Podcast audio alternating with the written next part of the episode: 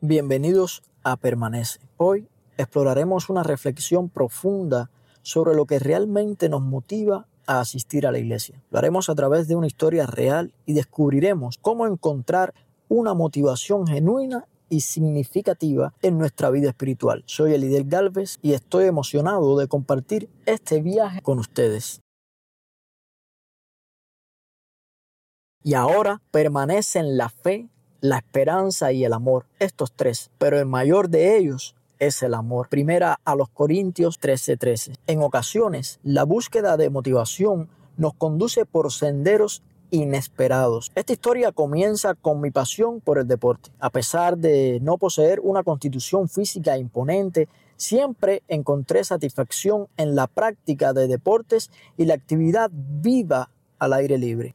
Un día, mientras realizaba ejercicios con un amigo que era entusiasta del entrenamiento con pesas, surgió una conversación un tanto peculiar. Mi amigo me dijo que si yo quería motivarme y comenzar a hacer ejercicios a diario, podía ver una serie de televisión donde mostraran luchadores con cuerpos esculturales y que viera las competiciones de los hombres más fuertes del mundo. Inspirado por esta perspectiva, decidí explorar su consejo y me encontré absorbido por la determinación de estos atletas, lo que me incentivó a sumergirme en el mundo de las pesas.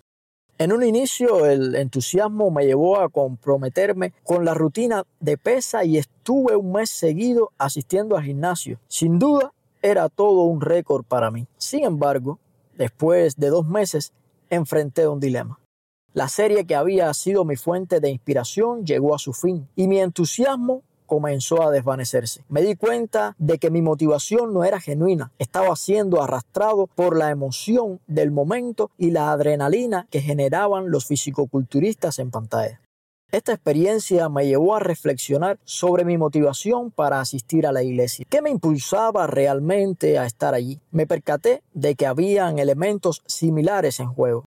Iba por la música, iba por la compañía de los amigos, iba por la tranquilidad que brindaba estar desconectado del mundo exterior al menos esas dos horas. ¿O iba acaso por la elocuencia del pastor? Me pregunté si estaba asistiendo a la iglesia porque otros me veían allí o si en realidad tenía un deseo sincero de crecer espiritualmente. Fue entonces cuando comprendí que necesitaba cuestionar mis motivaciones en la iglesia de la misma manera que había reflexionado sobre mi compromiso en el gimnasio. Me di cuenta de que mi enfoque tenía que ser auténtico y basado en un fundamento sólido. Las motivaciones temporales y superficiales no podían sustentar mi compromiso espiritual a largo plazo. Al profundizar en mi introspección, llegué a una conclusión esencial. La motivación más poderosa y genuina para asistir a la iglesia y vivir en obediencia surge del amor incondicional a Cristo y a su sacrificio redentor en la cruz del Calvario. Así como una madre amorosa estaría dispuesta a darlo todo por su hijo,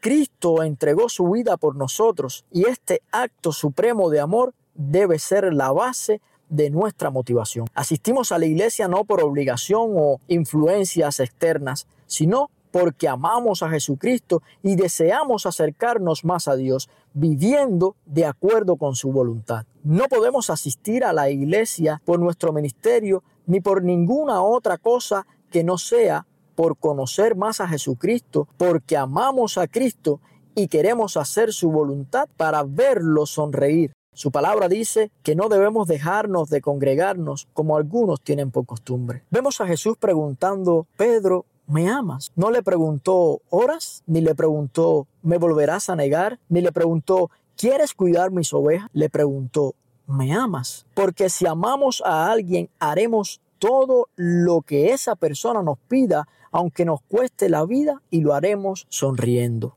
En resumen, en nuestra vida espiritual, la autenticidad y la motivación genuina son esenciales para el crecimiento y la perseverancia. Al igual que en el gimnasio, donde mi enfoque erróneo me llevó a abandonar el entrenamiento en la iglesia, debemos enfocarnos en el amor incondicional a Dios como la fuerza que nos impulsa a estar presentes, a buscar de Dios, a orar y a vivir en obediencia. El amor a Cristo y a su iglesia trasciende cualquier motivación superficial y, nos lleva a una conexión más profunda con Dios.